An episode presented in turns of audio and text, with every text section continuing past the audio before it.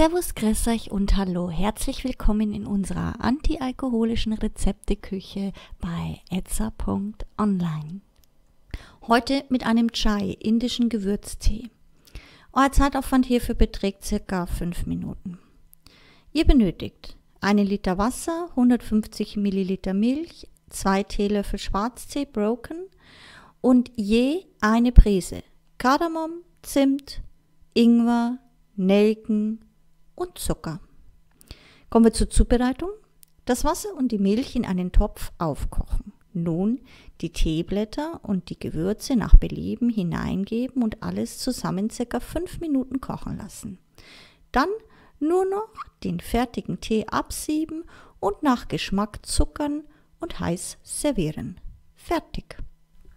Für Anregungen und Fragen stehen wir euch gerne unter idee etza.online zur Verfügung, wünschen euch nun viel Spaß bei der Zubereitung und guten Appetit. Euer etza.online Team.